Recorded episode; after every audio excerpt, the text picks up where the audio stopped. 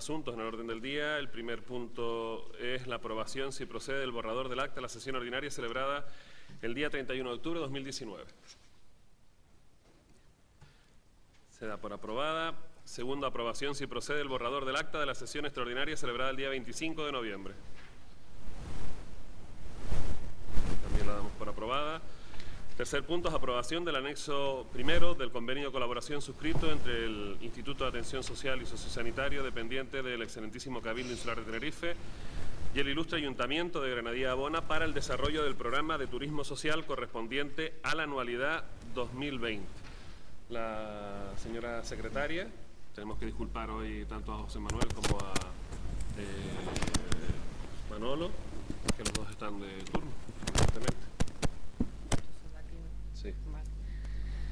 Eh, comisión, eh, comis- en la Comisión Informativa del Área Social, Igualdad, Promoción de la Salud y Vivienda de fecha 19 de diciembre de 2019, se dictaminó la aprobación del, del anexo 1 del convenio de colaboración suscrito entre el IAS, dependiente del excelentísimo Cabildo Insular de Tenerife, y el ilustre Ayuntamiento de Granadilla de Abona para el desarrollo del programa de turismo social correspondiente a la anualidad 2020.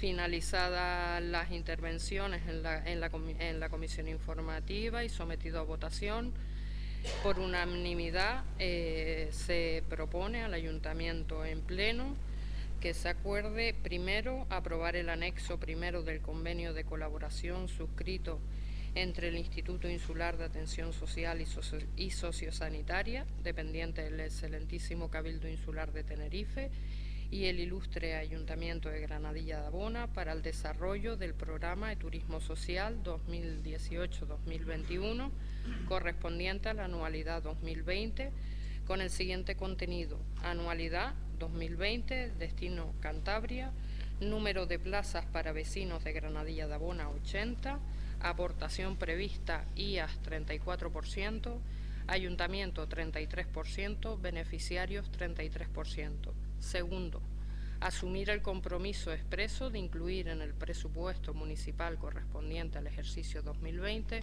la cantidad de 19.800 euros para hacer frente a los gastos que pudieran derivarse del presente acuerdo. Tercero, notificar al Instituto Insular de Atención Social y Sociosanitaria, dependiente del excelentísimo Cabildo Insular de Tenerife, y a la intervención municipal. Muy bien, muchas gracias. La señora concejala de Servicios Sociales. Bueno, yo agradecer a, buenos días a todos, por supuesto, y a todas.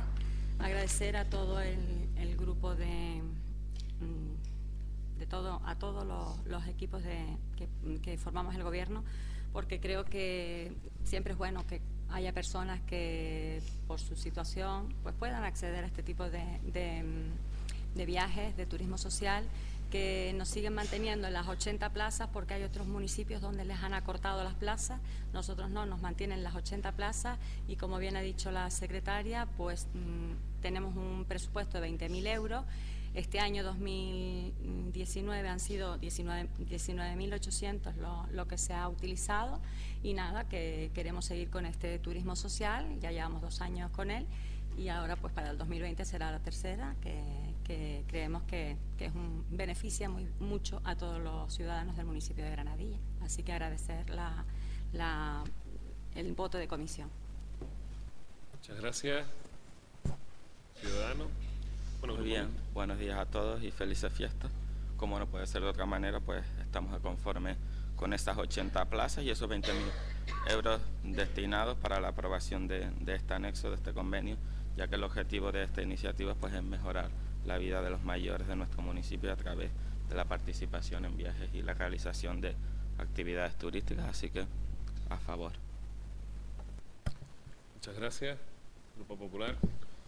Bueno, en primer lugar, buenos días, felices fiestas, feliz Navidad y también un próspero 2020 cargado con muchas ilusiones para todos, por igual, y sobre todo con mucha salud, que es lo más importante.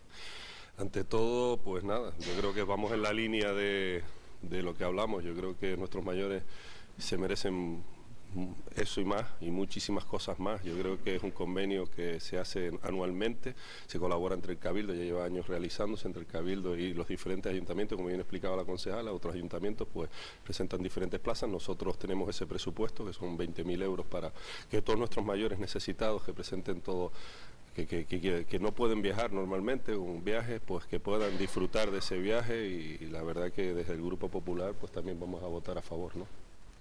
Poco más que añadir. Buenos días a todos y a todas. Me sumo a las felicitaciones de la Navidad y del, del año venidero. No tenemos nada que aportar al respecto.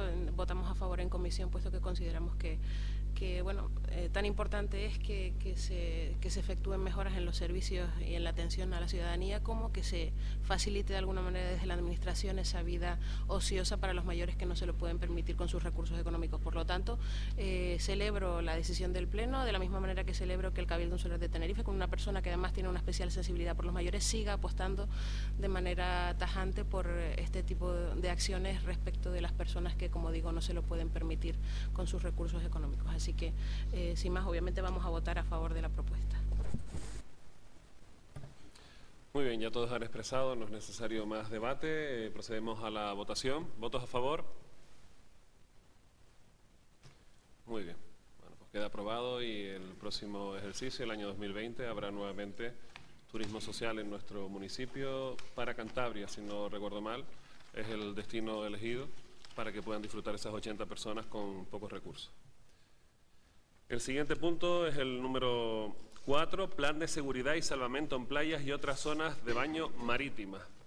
Vamos a leer el dictamen de comisión y luego la señora concejala responsable de, este expediente pues nos, eh, nos lo va a ampliar, aunque ya lo hemos traído aquí, ya todos lo conocemos y esta es la aprobación ya definitiva en Comisión Informativa de Régimen Interno, Personal, Seguridad y Emergencia, Servicio de Atención al Ciudadano y Nuevas Tecnologías, de fecha 19 de diciembre de 2019, se dictamina el Plan de Seguridad y Salvamento en playas y otras zonas de baño marítima, en el que finalizado el debate de la Comisión Informativa, por unanimidad de todos los asistentes, acuerdan proponer al Ayuntamiento en pleno Primero, aprobar definitivamente el plan de seguridad y salvamento en playas y otras zonas de baño marítimas en el término municipal de Granadilla de Abona.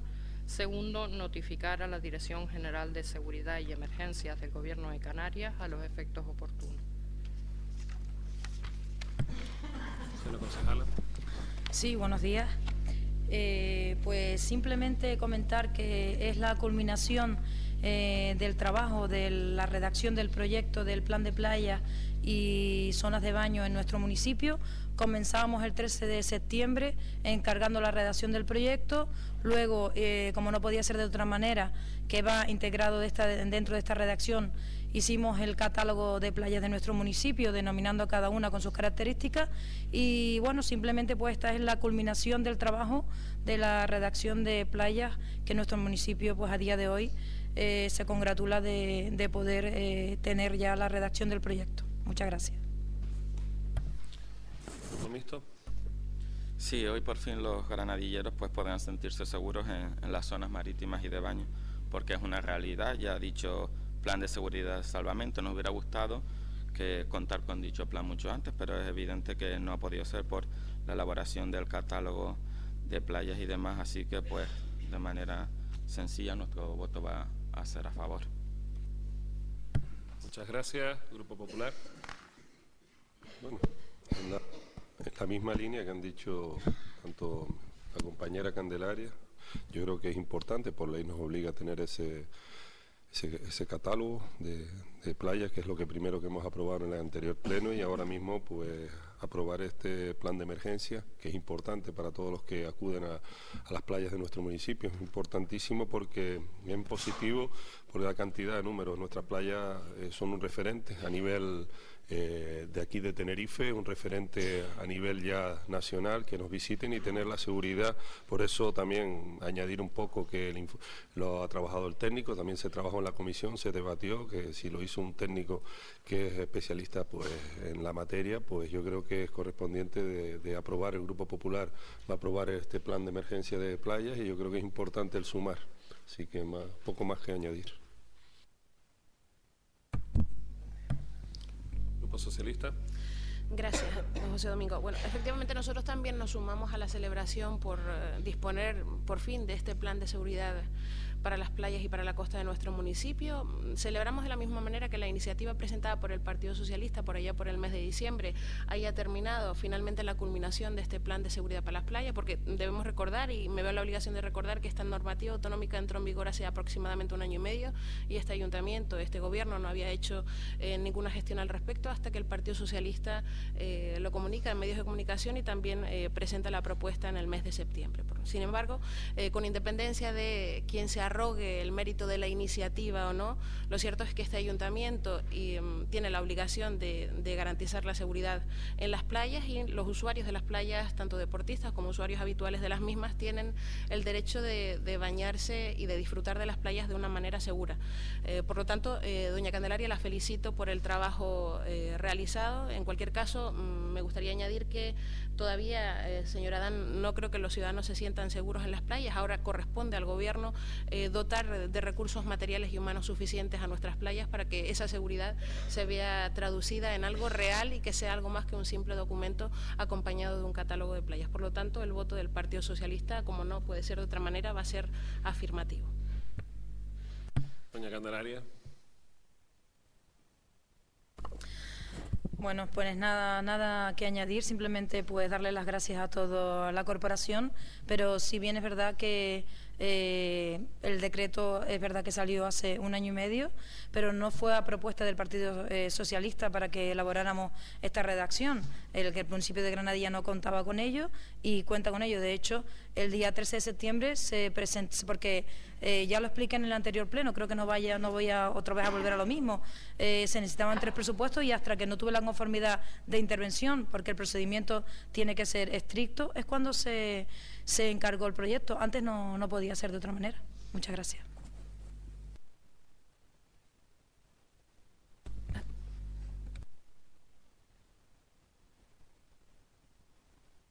Queda aprobado.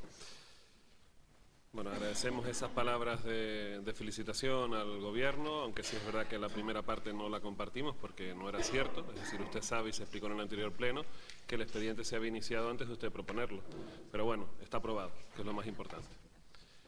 Pasamos al punto 5, mm, este tenemos que aprobar la inclusión, lo habían hablado en la Junta de Portavoces, que es la modificación del acuerdo adoptado por el Ayuntamiento Pleno el 31 de octubre de 2019 en relación con la declaración de medio propio de la empresa pública GESPLAN al objeto de llevar a cabo encargos profesionales. La verdad que es muy sencillo lo que es el, cambio, pero evidentemente hay que traerlo a pleno. Nos ha pedido así la propia GESPLAN, si quiere doña Andamana.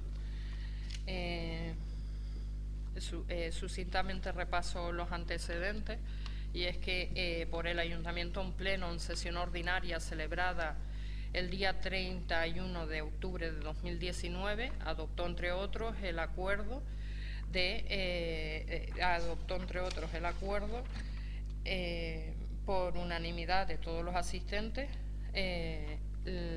primero otorgar la conformidad expresa de, de, este ayuntamiento a la declaración de la entidad gestión y planeamiento territorial y medioambiental Sociedad Anónima GESPLAN adscrita a la Consejería de Transición Ecológica, Lucha contra el Cambio Climático y Planificación Territorial del Gobierno de Canarias como medio propio personificado del mismo a los efectos de lo dispuesto en el artículo 32.2 de la Ley 4-2012 de 25 de junio de medidas administrativas y fiscales en relación con el artículo 32.4 de la Ley 9-2017 de, 18, de, perdón, de 8 de noviembre de contratos del sector público.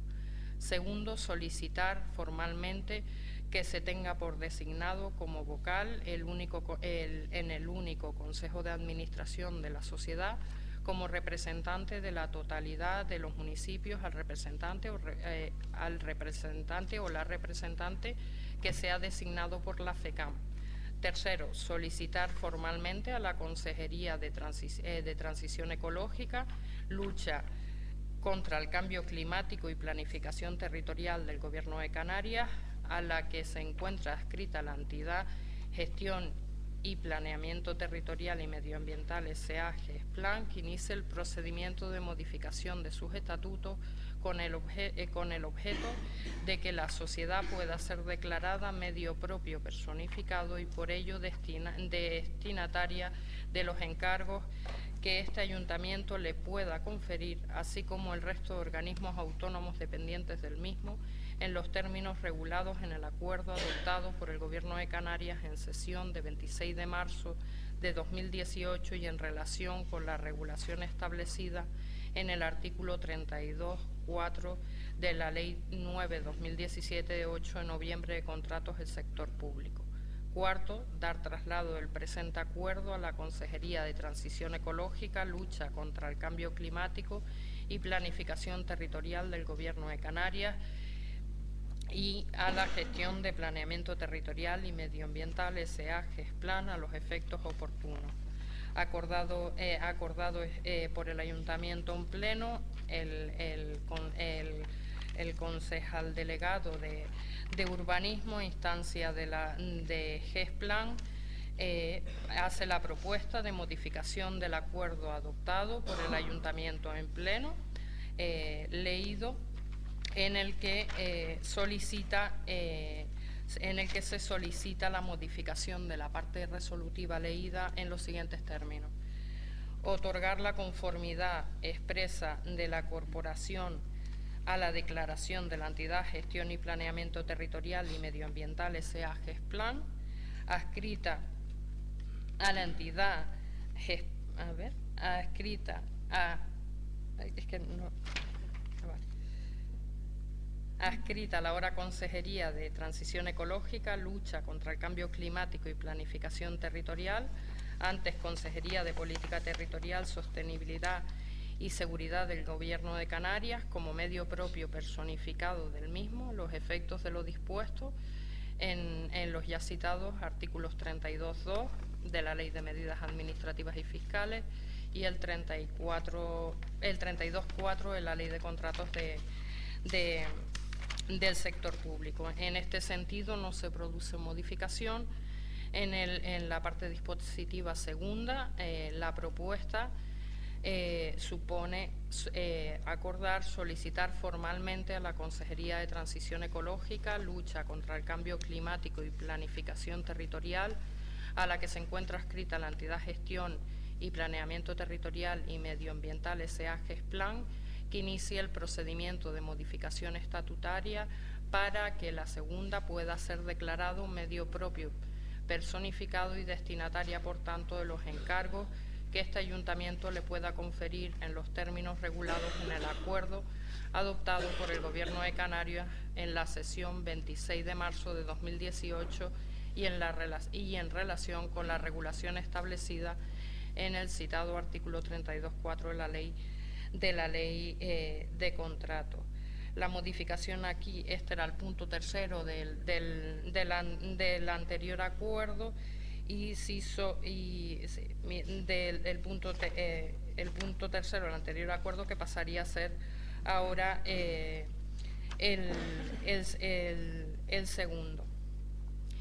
Eh, el, tercer, punto sería solicitar formalmente a la Consejería de Transición Ecológica, Lucha contra el Cambio Climático y Planificación Territorial del Gobierno de Canarias a, la que se encuentra escrita la entidad Gestión y Planeamiento Territorial y Medioambiental Sociedad Anónima GESPLAN, que se tenga por designado como vocal único en el Consejo de Administración de la misma como representante de la totalidad de los municipios a la representante designada por la Federación Canaria de Municipios, doña María Concepción Brito Núñez, alcaldesa presidenta del Ayuntamiento de, eh, Candelaria.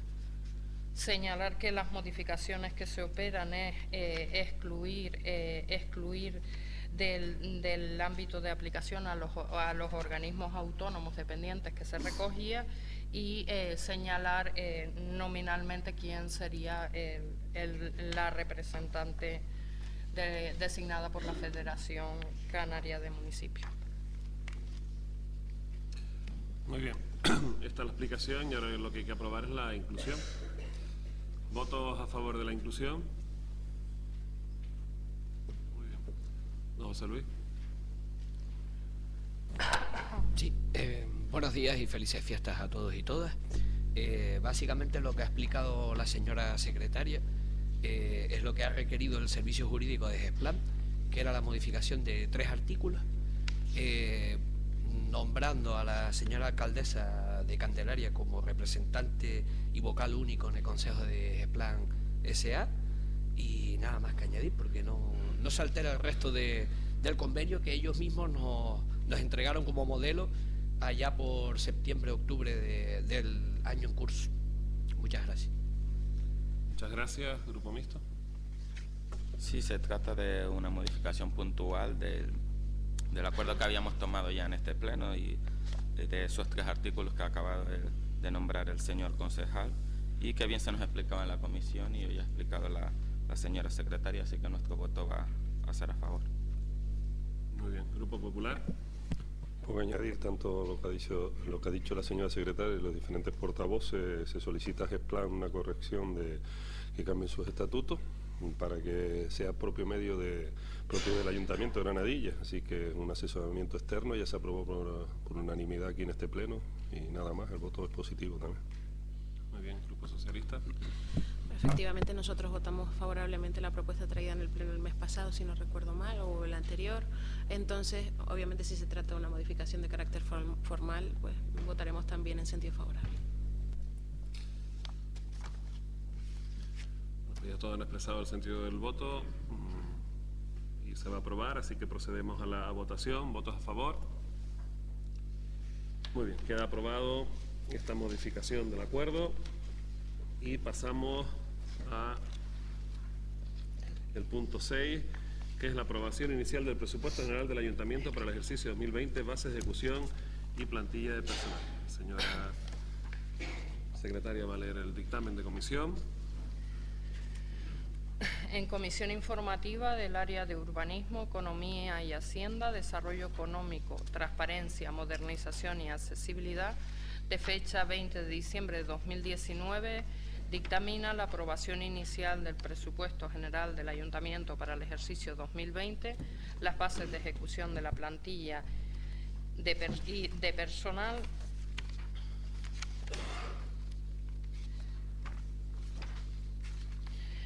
Finalizadas las intervenciones en la comisión informativa, eh, se procede a la votación, cuatro votos a favor, tres de los concejales del Grupo de Coalición Canaria y uno de la concejala del Grupo Popular, y tres abstenciones, dos de las, de, los, de las concejalas del Grupo Socialista y uno del el, concejal de Ciudadanos integrado en el Grupo Mixto. La comisión informativa propone al Ayuntamiento en pleno que acuerde Primero, aprobar inicialmente el presupuesto general del Ayuntamiento para el ejercicio 2020 junto con sus bases de, de ejecución y, y, cuyo resumen por capítulo es el que se le ha facilitado en, la convocatoria. Segundo, aprobar la siguiente previsión de gastos e ingresos de la Sociedad Mercantil del Capital íntegramente local Sermugran SL Tercero, aprobar la plantilla de, perso de, personal comprensiva de todos los puestos de trabajo reservados a funcionarios y personal laboral,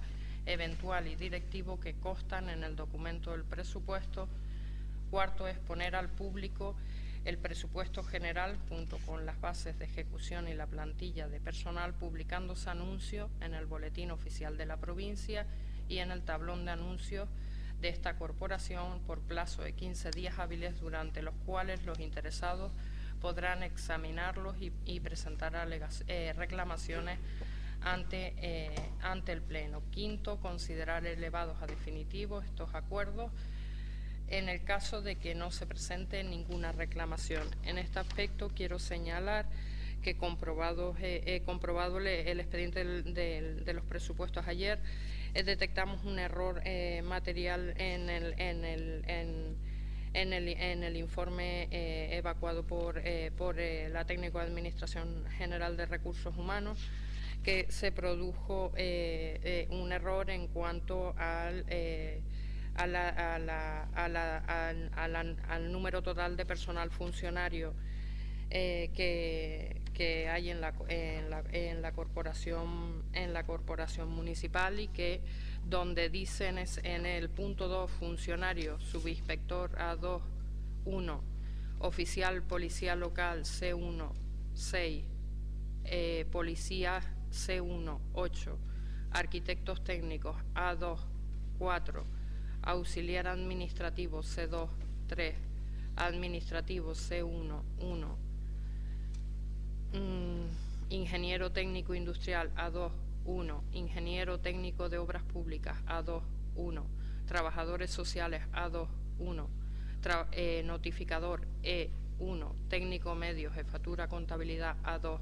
1 debía decir funcionario subinspector A2 1 oficial policía local C1 6 policía C1 8 arquitectos técnicos A2 4 auxiliar administrativo C2 3 administrativo C1 2 ingeniero técnico industrial A2 3 ingeniero técnico de obras públicas A2 1 trabajadores sociales A2 1 notificador grupo E1 técnico medio jefatura de contabilidad A2 1 técnico de administración general A1 4 arquitecto técnico de administración especial A1 1 psicólogo A1 1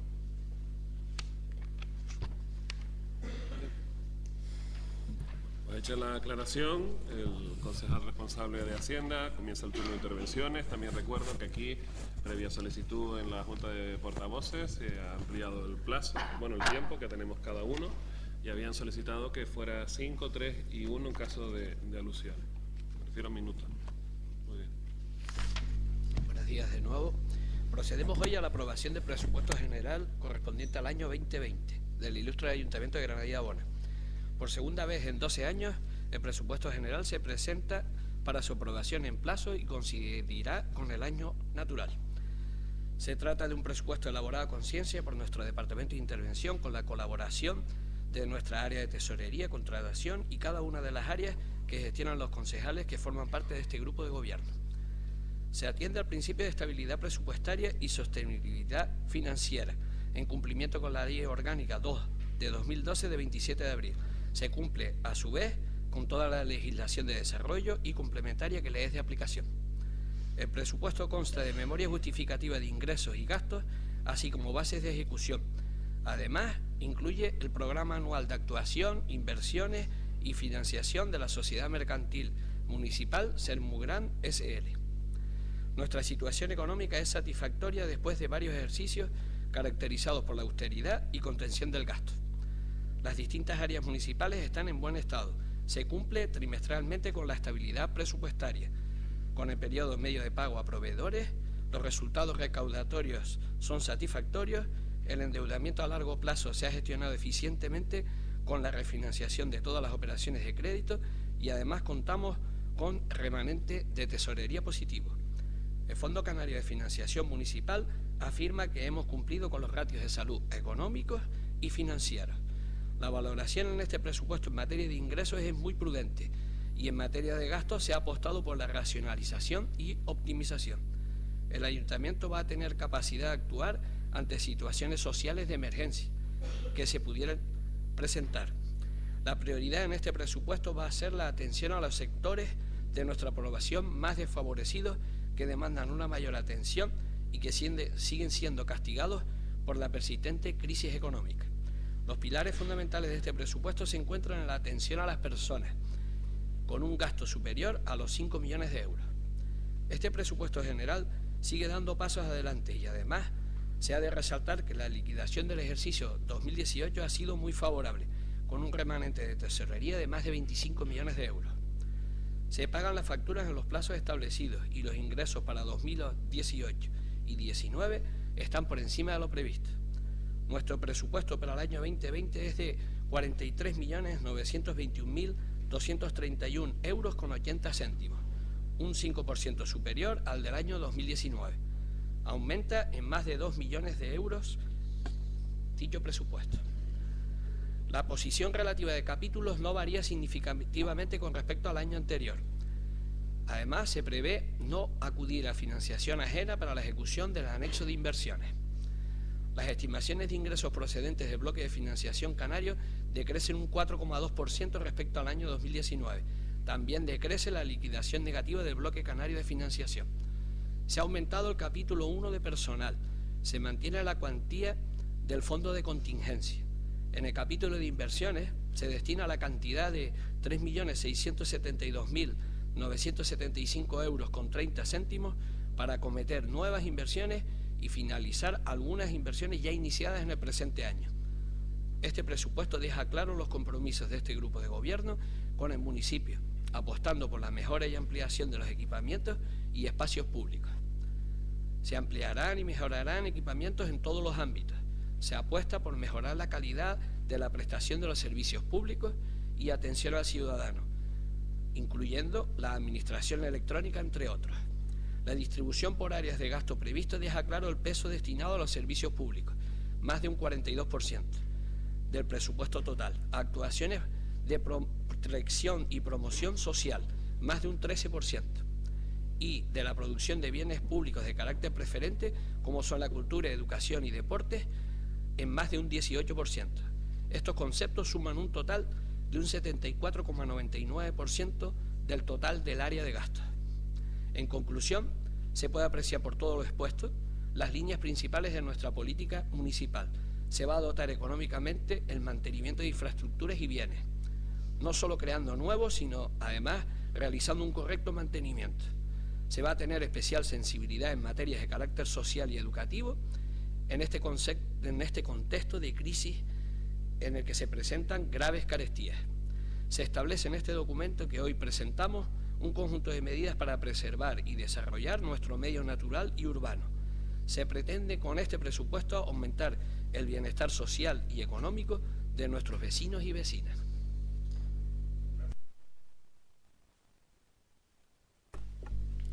Muy bien, para empezar mi intervención sobre los presupuestos municipales, desde Ciudadanos queremos dar las gracias a todas las personas que han participado en la elaboración de este documento tan complejo.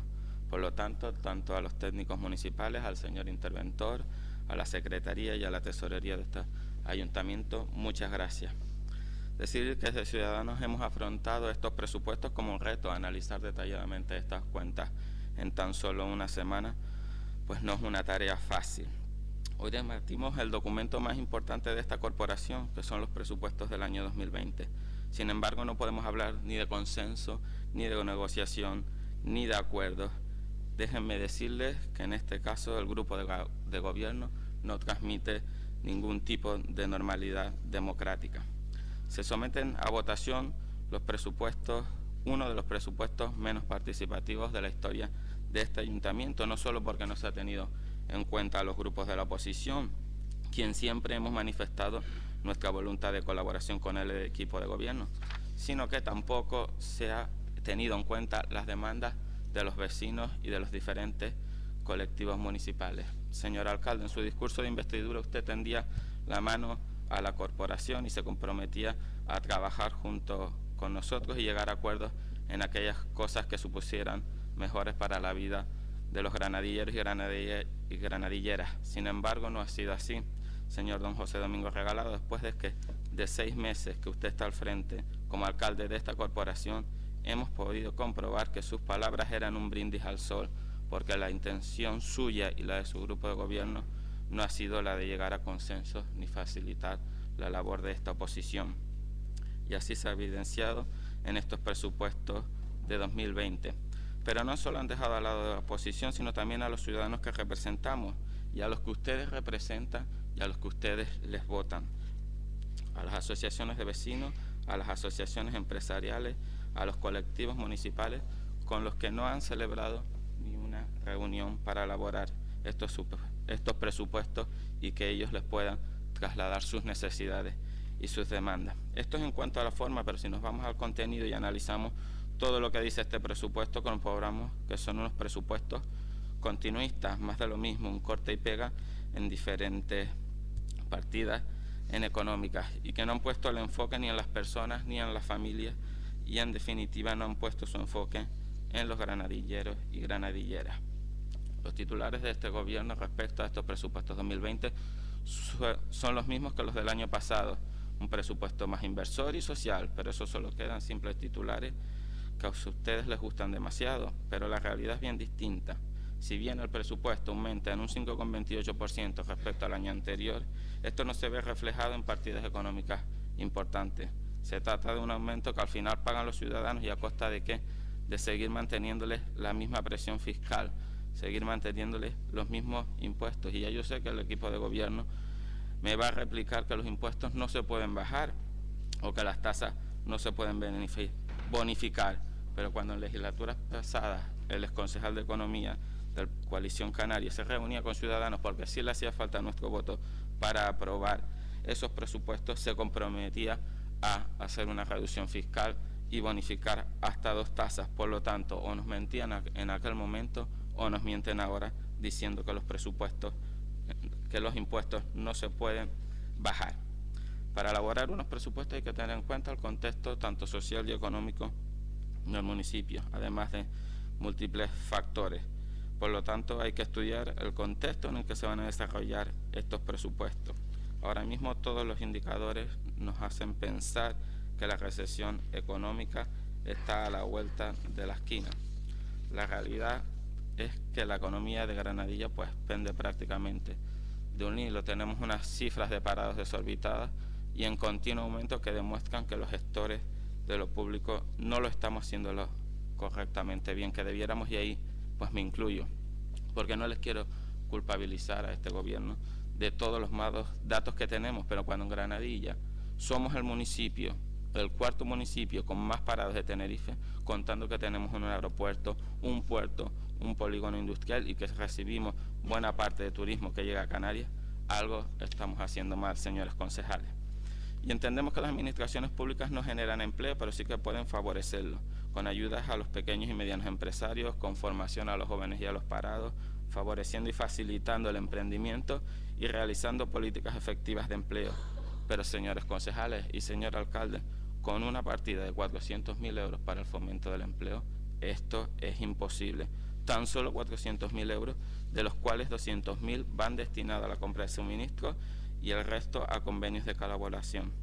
Miren ustedes, como no continúen apostando decididamente por el empleo, en Granadilla, pues el aumento va a ser significativo. Ya son 4.600 los parados los que tenemos. Lo que no podemos hacer es invertir en fomento del empleo 400.000 euros y en fiestas, en propaganda y en publicidad muchísimo más. Otro de los problemas que más preocupa Por favor, ya se ha sobrepasado, vaya concluyendo y tiene después el otro turno porque ya ha sobrepasado con crece. De acuerdo, pues, pues para concluir, pues nada, algunas pequeñas síntesis, diciendo que otro de los problemas que más preocupa a los granadilleros, pues es la falta de, de vivienda y no se destina ni un solo euro en estos presupuestos a la construcción de vivienda pública. Siguen son unos presupuestos continuistas, ya decía yo, que siguen sin atender a las demandas de la ciudadanía porque a pesar de que las inversiones reales aumentan en un 8,70%, pues todavía no vamos a ver la luz en esas infraestructuras como pueden ser el tanatorio, la sala velatoria de San Isidro, el centro de mayores que prometían tener finalizado en el 2018 o una guardería municipal. Son proyectos que se quedarán a la espera de siguientes años. Gracias. Grupo Popular. Bueno, yo creo que el Partido Popular ha tenido mucho, durante muchos años pues llevar la Hacienda y está claro que aquí eh, lo importante es aprobar los presupuestos en tiempo y forma. Y el Grupo Popular algunos años pues no ha hecho tampoco, y hay que tomar también crítica constructiva, no hemos hecho tampoco la labor que teníamos que hacer, ¿no? Por supuesto yo hoy sí quiero dar ese paso adelante, reconocerlo, pero también quiero reconocer el trabajo que ha hecho este año en sacar los presupuestos en tiempo y forma. Y esto es importante porque no solamente se elaboran unos presupuestos porque se diga que, no, que la población, el pueblo de Granadilla no es consciente de los presupuestos que se están elaborando. Se elabora un presupuesto por las demandas que hay y por las deficiencias que hay y por, la, y por lo que significa un presupuesto en un ayuntamiento de Granadilla Abona, a relación de otros organismos que bajan los presupuestos en otro, en otro sitio o a nivel nacional que no, no son capaces de aprobar los presupuestos nacionales en los gobiernos nacionales, que también nos influye a Granadilla Abona. Eh, es decir, que tanto las administraciones, Gobierno Canaria, Cabildo y Gobierno Nacional, pues tienen que aprobar los presupuestos en tiempo y forma. Por eso estoy de enhorabuena, igual lo decía el concejal, la segunda vez que se aprueban a años. Eh, creo que, estamos enhorabuena. Y, y, esto es un reflejo del compromiso con los vecinos de nuestro municipio. Es un reflejo eh, este presupuesto 2020. Mm, y yo lo decía, y creo que estamos en un error de que a lo mejor se diga a boca boca que, no se cuenta con las asociaciones, por lo menos las áreas que, nosotros estamos gestionando, tanto este grupo de gobierno, pues por supuesto tenemos eh, contacto directo con todas las asociaciones y sabemos sus demandas que, que tienen, sus deficiencias que tienen también, intentamos abordarlas de la mejor manera posible, como se hacen en todos los presupuestos, por supuesto, cada año. Por eso digo yo que, que un presupuesto en relación del año pasado, ya lo decía el señor concejal, sube más de 2.300.000 y un 5,28. Bueno, estas son cifras que se tienen que ver reflejados en el, igual ahí estamos todos de acuerdo, que se tienen que ver reflejados en la población de Granadilla. Yo quiero destacar que, son las áreas sociales, tanto que hablamos, son las áreas sociales, unas áreas sociales que, van a subir y, destacar en las áreas sociales tanto servicios sociales como en educación. Eh, son áreas tan importantes en, un ayuntamiento como es. Yo destacar en las áreas de, también de este, de este grupo, las áreas que son tanto la Consejería de Deporte, quiero indicar que las subvenciones eh, suben de concurrencia competitiva a esos colectivos menores, a esos colectivos y a esos pequeños y a esos grandes deportistas con, grandes corazones que defiendan el municipio de Granadilla, suben de 100 a 120 mil euros las subvenciones de concurrencia competitiva. Vamos a mejorar las instalaciones deportivas, por supuesto, los polideportivos, campos de fútbol, también tenemos una partida destinada al rocódromo, que tanto no, pues, para ponerlo también ah, en condiciones, ¿no? Yo creo que también en el área de tercera edad destacar que que una partida que se destina, se destina, igual decía yo, todo lo que se destina a nuestros mayores, bienvenido sea, se ha incrementado en esas nuevas asociaciones que tenemos, después de muchos años de tener 15.000, pues las hemos incrementado lo que se puede realmente, porque realmente las competencias de tercera edad no las tiene un ayuntamiento, quiero, dejarla, quiero dejarlo claro, con la ley que hubo en el año 2013, pues las competencias son las que tenemos, y en eso estamos luchando y hemos subido de 15 a 20.000 euros las subvenciones a los colectivos. Pero destacar también en la, en la partida que más destaca, pues son los 88.000 euros que vamos a destinar a las mejoras de las instalaciones de esos centros de tercera edad que tan necesidad eh, tienen, ¿no? por supuesto, y que se realizan actividades y que crean condiciones necesarias para favorecer el desarrollo de todos los colectivos de tercera edad. Podemos destacar eh, Charco del Pino, San Isidro, pero va a haber una inversión en casi todos los centros, ¿no? todas esas necesidades que tienen. En el área de servicio y medio ambiente, por eso digo yo que a veces lo que decimos o no decimos, yo creo a lo largo de estos dos años y algo que llevamos trabajando, eh, creo que este año va a ser un año muy importante. La elaboración de proyectos cuesta, la elaboración del trabajo continuamente con los técnicos. Por eso quiero felicitarlos a todos, porque esto no es solamente, y quiero indicarlo, el área de intervención, estos son todos los técnicos que hay en cada área, todos los técnicos, todas las personas que trabajan directamente para que este presupuesto pues tenga este alcance. ¿no? Y quiero destacar el área de servicios medio ambiente. Una inversión en la red de abastecimiento de 441.000 euros en el Médano. Una, la estación de bombeo de aguas residuales de Casablanca, que tan necesidad tenemos, casi 400.000 euros. Y se ha incrementado también la partida de redes pluviales en el Médano, casi 451.000 euros. Esto significa más de un millón doscientos y pico mil euros. En otra obra que quiero destacar, la contratación de también en la, en la parte de servicios de un ingeniero industrial y también un ingeniero de obras públicas, que esto será importante para trabajar, porque los profesionales son los que, los que dan ese punto y seguido. Yo quiero también destacar el mantenimiento, como decía Dan, 400.000 euros en empleo, que son la... Eh, es que ahí tenemos las competencias que tenemos, pero decía un dato mal, no son 200.000 euros en, en suministro, son unos 70, 80.000 euros en suministro. Eh, prácticamente son las competencias que tenemos. Pues si hay, gobierno a nivel nacional y nos permiten alargar esas partidas económicas de cara a otros futuros presupuestos, seguro que los alargaremos.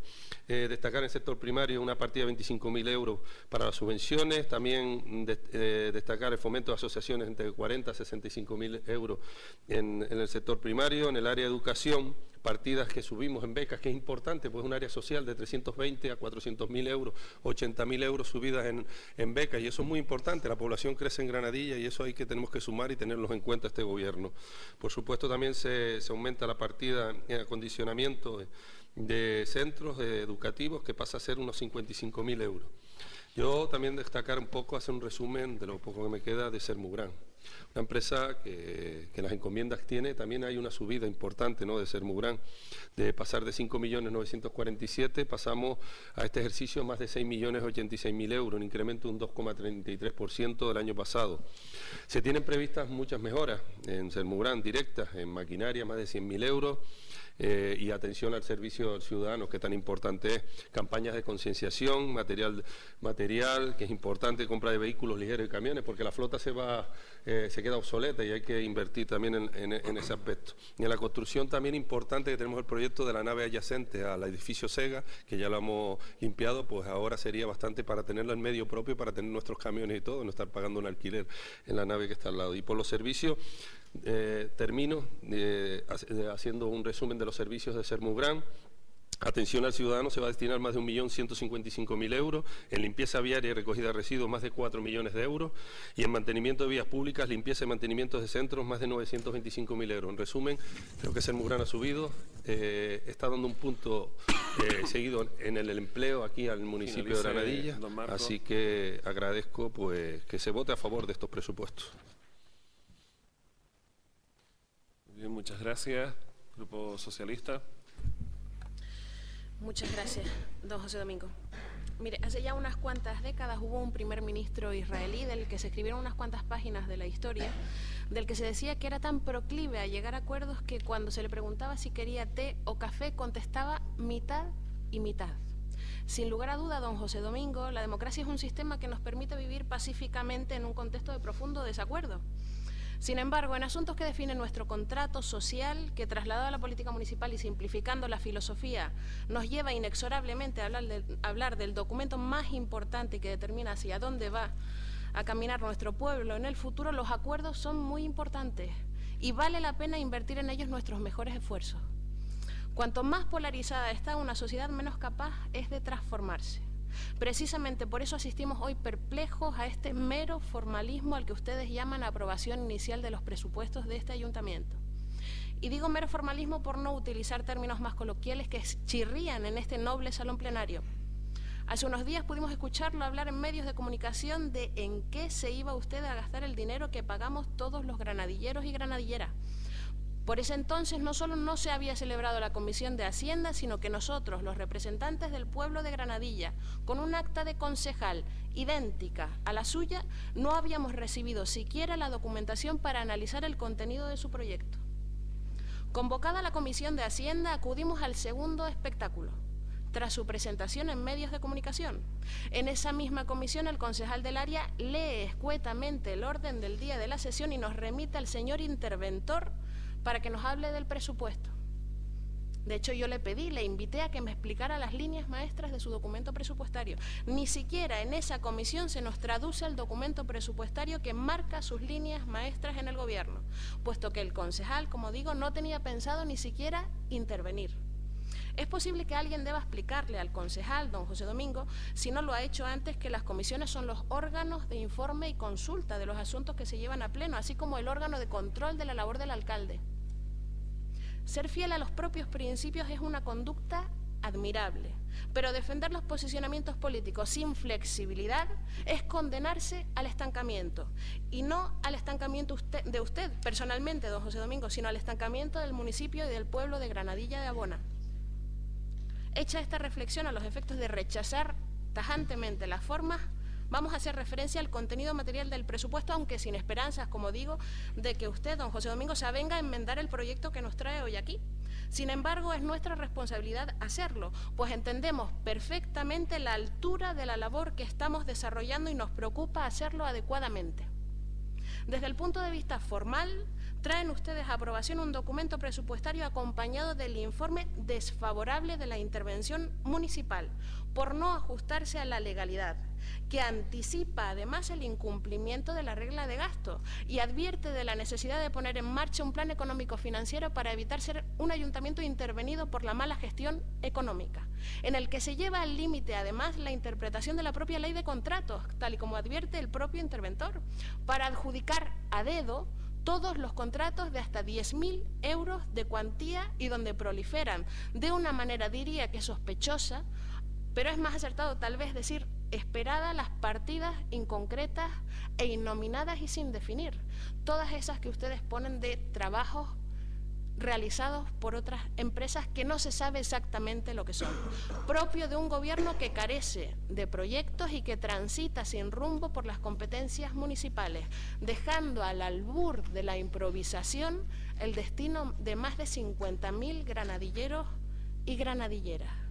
Desde un punto de vista formal, he concluido y es necesario valorar también cómo vemos los socialistas el presupuesto desde un punto de vista material. Y encontramos un documento en el que, primero, decrece en torno a medio millón de euros la cuantía destinada a la política social. Segundo, disminuye la partida destinada a la mejora de los parques, así como la de mantenimiento de parques y jardines. No existe partida alguna tendente a desarrollar un proyecto municipal de accesibilidad. No existe partida alguna para desarrollar y ejecutar el proyecto del hogar para mayores transcurridos dos años desde el cierre por parte de su gobierno, del único que teníamos en Granadilla de Abona. Se estancan las partidas de beca, desarrollo empresarial y empleo no incrementándose en un solo euro. Se reduce el importe destinado al turismo. Nada le importa a este gobierno, parece ser, buscar alternativas al desarrollo económico en ese contexto de precrisis del que ustedes mismos hablan. Tampoco les interesa incrementar las partidas destinadas al empleo, a pesar de que ustedes mismos están anticipando que efectivamente va a haber un incremento del desempleo como consecuencia de la crisis coyuntural que se nos avecina se amplía, de hecho, se triplica prácticamente desde que ustedes están en el gobierno el presupuesto en materia de fiestas. No hay presupuesto para formación. No tenemos noticia de qué va a ocurrir con la rehabilitación de vivienda, puesto que ya en el presupuesto de la anualidad pasada no lo contemplaron expresamente.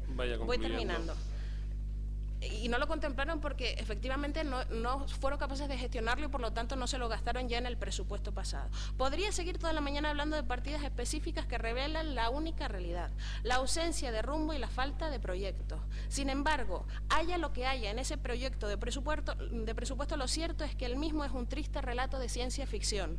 Ya lo anticipamos el año pasado, también el anterior. ¿De qué sirve el presupuesto si usted, con su gestión 2 José Domingo, no ha sido capaz de emplear ni el 20% del dinero destinado a inversiones en el presupuesto pasado? Esto hace muy comprensible que incremente usted en un 47% la partida de propaganda y publicidad, ya que hace falta un enorme esfuerzo promocional para comunicar lo que no existe, que es gestión, que son proyectos y que es liderazgo. Y termino. La política la real, la que es algo más que un bonito ejercicio de oratoria y dialéctica, la que trasciende el cronómetro que usted tiene delante y que mira incesantemente para coartar mi derecho a la representación, nos obliga a hacer un juicio sensato, movido por las virtudes de la moderación y de la humildad. Si no se disciplina el ego, don José Domingo, la política se colapsa en un circo. Con ese ánimo, este grupo de personas se han embarcado temporalmente en este viaje, estos que están aquí, los del Grupo Socialista, y con ese mismo ánimo le invito a que reflexione con nosotros si esta es la mejor manera de andar por este camino, que le guste o no, tenemos que compartir, pues quien gobierna necesita oponentes con los que colaborar y no tanto enemigos a quienes desacreditar en todo momento. Muchas gracias. Muchas gracias. Comienza el turno nuevamente el grupo mixto. Sí, muy bien. Don Marcos, decía usted que los presupuestos se elaboran a través de las demandas de los ciudadanos, pero si ustedes no se reúnen con las asociaciones de vecinos, ya le digo desde aquí que son numerosas las que nos han trasladado pues su desacuerdo con que no hayan contado con ellos para la elaboración de presupuestos y cosa que tanto recriminaba ese grupo de gobierno del Partido Socialista en su época. No había pleno de los presupuestos en que no se recriminaba que eran unos presupuestos que no contaban con la participación de la gente y de la oposición. Dice ustedes que se incrementa el presupuesto, las partidas económicas en el área social. Normal, es lógico, si no destinamos eh, dinero para combatir el empleo, para combatir la falta de vivienda, es normal que tengamos que incrementar todo ese tipo de partidas. Al final la gente no, no necesita que les ayudemos cuando lo están pasando realmente mal, necesitan que no lo pasen mal. Respecto a, al área de medio ambiente, decía usted, don Marcos, también pues que se aumentaban un montón de partidas, pero les recuerdo que hemos traído aquí una moción para luchar contra el cambio climático. Sin embargo, vemos que no se destina ni tan solo un euro a la creación de espacios, de espacios verdes, así que siguen dándole ustedes nuevamente la espalda al cambio climático. Hacía referencia el Partido Socialista a la accesibilidad, otra moción también aprobada aquí en el Pleno por unanimidad para elaborar un plan de accesibilidad y un observatorio municipal de la discapacidad. Por tanto, pues tampoco hay dinero para eso. No sé si usted se toma a, a el trabajo que, estamos haciendo esta posición, porque para las cosas que se han aprobado, que nosotros pues, hemos traído aquí, pues apenas hay dinero para ejecutarlas. Y por último quería hablar del remanente, que son 25 millones de euros y que es el dinero que se ha dejado de utilizar en el presupuesto anterior y que ustedes lo venden como una cosa muy buena, pero para mí no me lo parece tanto porque tener 25 millones de remanentes me da la sensación de que no se ha gestionado por falta de incapacidad correctamente pues ese dinero del presupuesto que había para utilizarlo. Muchas gracias, Grupo Popular. Bueno, eh, don Adán, eh, yo creo que que usted no sé con qué asociaciones se ha reunido. Por supuesto, tiene todo el derecho del mundo a reunirse con todas las asociaciones. Los colectivos muchas veces, pues el día a día, tenemos reuniones y por supuesto estamos desde el área de deporte, un área que, que he llevado a final de este año. Estoy muy contento este año por el tema de la justificación y de las subvenciones que se han dado muchos colectivos, los que han cumplido, por supuesto, con todo el reglamento. Y yo le digo sinceramente que las reuniones existen todos los días, para eso estamos aquí todas las reuniones. Usted está diciendo que no hay reuniones con colectivos, por lo que le parte. Yo creo que hay bastantes reuniones con los colectivos, porque es el día a día de todas las áreas, reunirse con los colectivos. No vienen del aire, los colectivos aquí van a recibir una subvención sin haber una reunión con, con, las concejalías, don Adán. Es que tiene que haber unas reuniones previas para tratar y cómo están de acuerdo, no están de acuerdo. Otra cosa es que volvamos a, la época de antes. Por eso empecé hoy mi discurso diciendo que muchos años el Partido Popular llevó al área de, de Hacienda. Y muchas veces eh, no llevar el presupuesto a tiempo, pues comete que todas las partidas o todas las áreas que están en este ayuntamiento no puedan trabajar durante todo el año. Yo creo que es un presupuesto en ese sentido importante. Y yo te lo decía, mm, te lo decía realmente porque es la partida que destinamos también para unos 400.000 euros para empleo. Por supuesto que nos gustaría que llegara más dinero para empleo, tanto el Gobierno de Canarias como el Gobierno Nacional.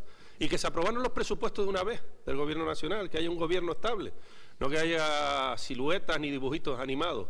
Yo creo lo importante para los ayuntamientos de, este, de esta isla y para, el gobierno de Canarias, porque llega el, dinero que se destina. Usted decía el cambio climático. El cambio climático no solamente viene en espacios verdes, por supuesto que estoy de acuerdo con usted, y hay partidas también destinadas en ese aspecto en estudios y trabajos técnicos, como puedo decir, está dentro de la partida de, trabajos de, estudios y trabajos técnicos el alumbrado de Casablanca. No está especificado, pero está dentro de los 250.000 euros que ha destinado el concejal.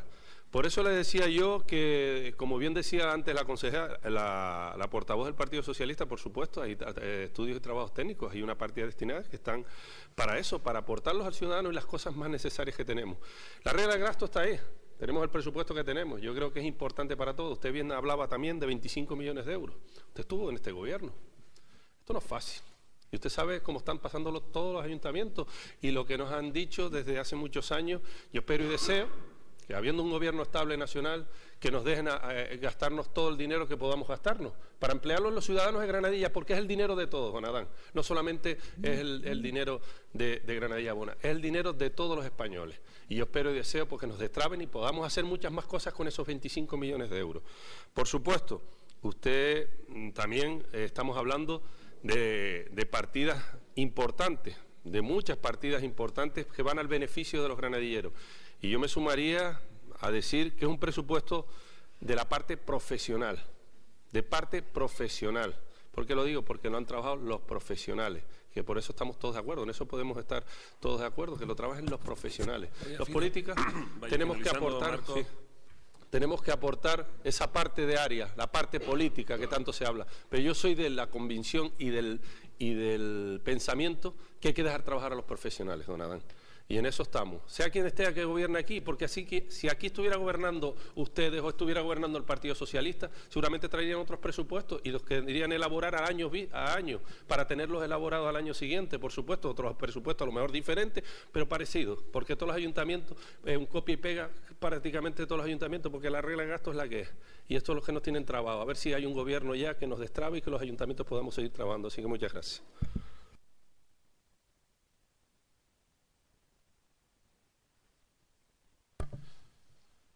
Coalición Canaria. Sí, buenos días de nuevo. Realmente no me sorprende la actitud de los compañeros de con la Corporación Municipal, no esperábamos el apoyo.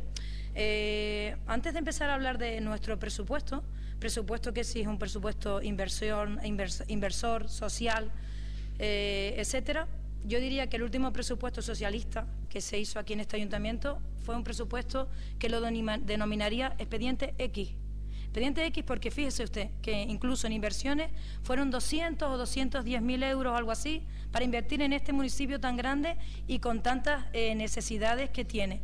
Eh, don Adán, si hemos escuchado a todas las asociaciones, nos hemos reunido con ellos, nos hemos sentado con ellos y es ahí el presupuesto que, que, traemos aquí. ¿Les puede gustar más o menos? Decía usted que el informe del interventor, doña Jennifer, era negativo en cuanto al personal y los incrementos retributivos, claro que sí, claro que sí, porque si en el 2013 el compañero o compañera concejala de recursos humanos que estuviera en ese momento no hubiese recortado un millón trescientos mil euros de golpe y porrazo de la partida de recursos humanos, evidentemente no tendríamos que estar hablando hoy en día de estas cuantías y de estos incrementos. Eso que ha hecho que desde 2013 en adelante y desde que tomé posesión como consejera de personal, no hemos hecho otra cosa este grupo de gobierno, sino que pagar sentencias, pagar sentencias, pagar sentencias, intentar crear plazas, sacar una RPT, o sea, acondicionar la casa. Este presupuesto es un presupuesto que piensan las personas, pero no solo piensan las personas de fuera, en los ciudadanos, piensa en el capital humano que tiene la Administración. Si no se cuida al personal, si no se le paga lo que le corresponde por ley, si no se tienen en cuenta los convenios colectivos, si no se tiene en cuenta al personal funcionario, si no se crean y se dotan las diferentes áreas del personal. Que se necesita, evidentemente el trabajo no se verá reflejado en la calle, no se verá reflejado en ese plan de barrio que eh, está aquí contemplando este presupuesto, no se verá reflejado en todo lo que eh, comentaba el compañero don Marco, de lo que queda enterrado bajo tierra que nadie ve, pero que es tan necesario. No se verá reflejado en nada en nuestro municipio, con lo cual... Eh, no estoy nada de acuerdo con lo que ustedes opinan, si es verdad que lo respeto, Entiendo que no eh, es un presupuesto perfecto, porque los presupuestos perfectos no existen, pero sí bien es verdad que acoge todas las demandas o la mayoría de las demandas de los ciudadanos y que se ha tenido muy en cuenta y en esta línea quiere seguir trabajando este grupo de gobierno y es tener en cuenta a los recursos humanos y tener en cuenta el capital humano dentro del ayuntamiento primero y también de los ciudadanos. Se verá reflejado en los ciudadanos. Muchas gracias. Muchas gracias, Grupo Socialista. Gracias. en primer lugar, don Marco, no se flagele usted, pues efectivamente usted ha hecho buenos presupuestos en el pasado, quiero decir, el Partido Popular desde el área de Hacienda, y yo lo comparto con usted, de hecho han sido presupuestos en algunas ocasiones compartidos, con lo cual em, me alegro de que el presupuesto venga en tiempo y forma, como usted dice, que efectivamente se aprueba antes de la finalización del año para que se puedan desarrollar todos los proyectos eh, venideros, pero en cualquier caso, eh, usted ha hecho buenos y malos presupuestos, como seguramente todos los políticos, con lo cual no creo que tenga usted que hacer demasiada autocrítica en ese sentido. También le digo, em, lo más importante no es aprobar el presupuesto en tiempo y forma, es muy importante, pero no lo más importante. Lo más importante es emplear todo el dinero que se aprueba en este salón plenario y que se vea traducido en mejoras reales en la sociedad que es realmente lo que me preocupa, no tanto que usted lo apruebe en el mes de diciembre, sino que efectivamente se, desarrolle y se lleve a cabo.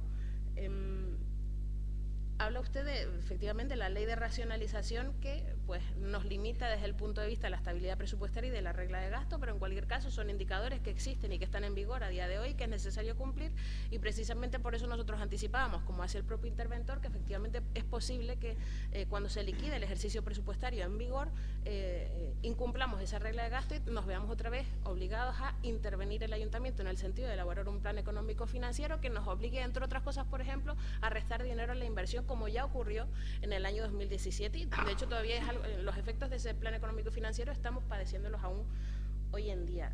Y desde luego no puedo estar de acuerdo con lo que usted comenta en relación a que es un presupuesto profesional. Obviamente los políticos se tienen que asesorar de profesionales expertos en materia económica, pero quienes tienen que marcar la línea y la estrategia de un ayuntamiento y el devenir de un pueblo son los políticos. Si no, cierra usted el ayuntamiento, apagamos las luces de este salón de pleno y nos marchamos a casa porque no hacemos nada aquí. Pero bueno, en cualquier caso, y le recuerdo, porque dijo usted eh, algo sobre el colector de pluviales del Médano. Como tienen tantas partidas eh, inespecíficas, les recuerdo que también está pendiente desarrollar el proyecto del colector de pluviales de la avenida Los Abrigos, de la zona de Los Abrigos, y que es un asunto que preocupa, dado que pueden venir lluvias torrenciales y puede haber verdaderas afecciones en ese sentido. Así que le pido, por favor, que, no se olvide de, de esa cuestión. Con respecto a, usted, a lo que usted comentaba, doña Candelaria, dice usted que es un presupuesto inversor y social. Un presupuesto inversor de 3.672.000 euros eh, parecido al que teníamos el año pasado y usted el año pasado, usted cuando digo usted me refiero al grupo de gobierno, se gasta un 21%, dato que por cierto el concejal de Hacienda no me supo decir en la comisión, un concejal de Hacienda que no conoce el dato de ejecución presupuestaria del capítulo 6 de este presupuesto. Me parece realmente grave, está muy bien que ustedes contemplen una partida grande para, para las inversiones, pero ¿de qué les sirve si es que después no se lo gastan? Es que ustedes se han gastado, usted decía, el Partido Socialista, el del expediente X del año 2015 o 2016, hacía referencia a que nosotros llevamos un capítulo de inversión de 200 y pico mil euros como consecuencia del, del asunto UNEL Condesa, ustedes lo saben, igual que lo sé yo. Pero es que nosotros nos gastamos, el Partido Socialista, de ese presupuesto de 250 mil euros en inversiones, se lo gastó íntegramente, el 100%. Y usted, teniendo un presupuesto 100 veces superior al del Partido Socialista, se está gastando lo mismo que se gastó el Partido Socialista en ese momento. ¿De qué le sirve tener un papel que, tiene un que diga que tiene un presupuesto inversor de 3.600.000 euros cuando no se lo gasta porque no sabe gestionarlo y no sabe invertirlo? Doña Jennifer, voy terminando, ya sobrepasado el tiempo. Con respecto al informe de, interventor, yo creo que usted estaba deseando hablar de la parte que se refiere al personal de este ayuntamiento, porque siempre lo hace con la intención de afear nuestra conducta en el sentido de que nosotros queremos el mal para los trabajadores. Mire, yo hablo de hablé de todos los extremos del informe de intervención, salvo del del personal. Ahora, también le digo, que seguramente esto ya lo saben los trabajadores, aunque nosotros estamos de acuerdo con el incremento en los gastos de personal, espero que cuando llegue esto a la subdelegación de gobierno no se judicialice el asunto, porque si se judicializa todo ese dinero que se va a cobrar por de manera legítima por los trabajadores de este ayuntamiento,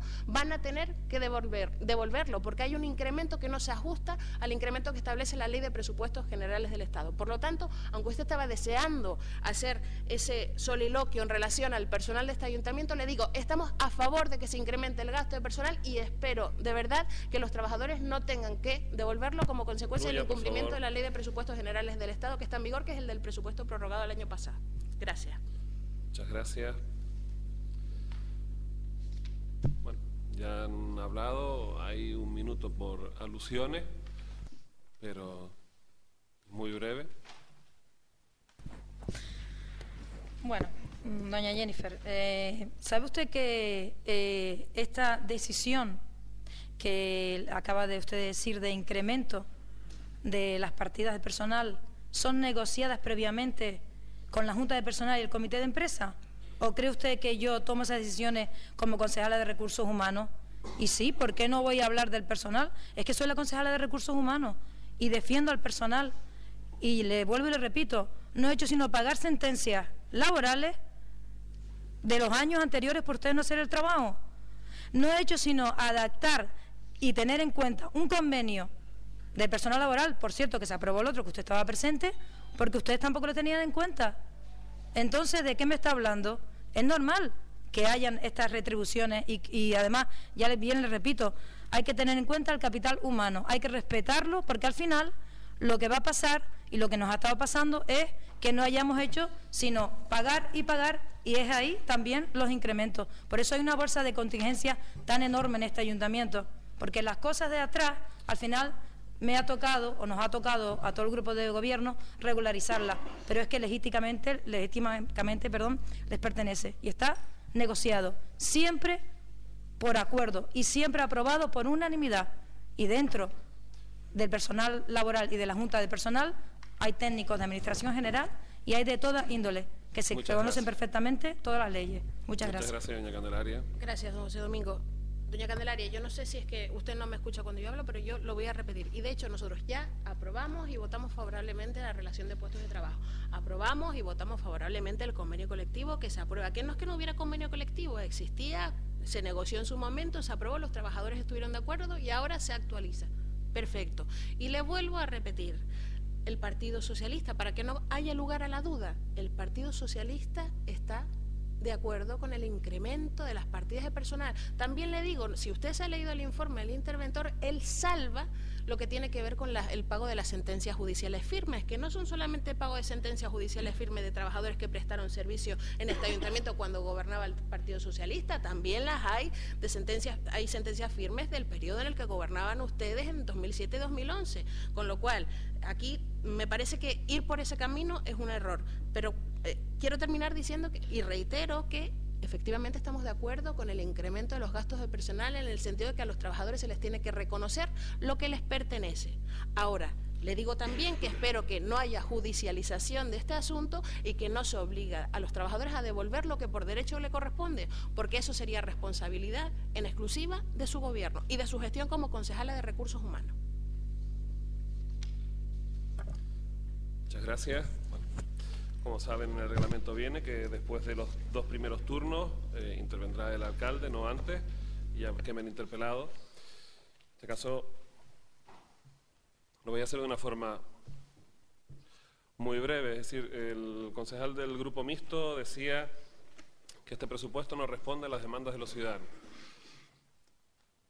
Ahora le leeré el capítulo de inversiones y veremos si no eh, son demandas de los ciudadanos y de cada uno de sus núcleos. Le pongo el ejemplo, por ejemplo, de su núcleo de procedencia, que es Chimiche. ¿Los ciudadanos de Chimiche no nos demandan que ya podamos abrir la sala velatorio del propio núcleo? Yo creo que sí, nos lo han hecho y son muchas acciones, son más de 40. Y cada una de ellas está especificada en ese capítulo de inversiones.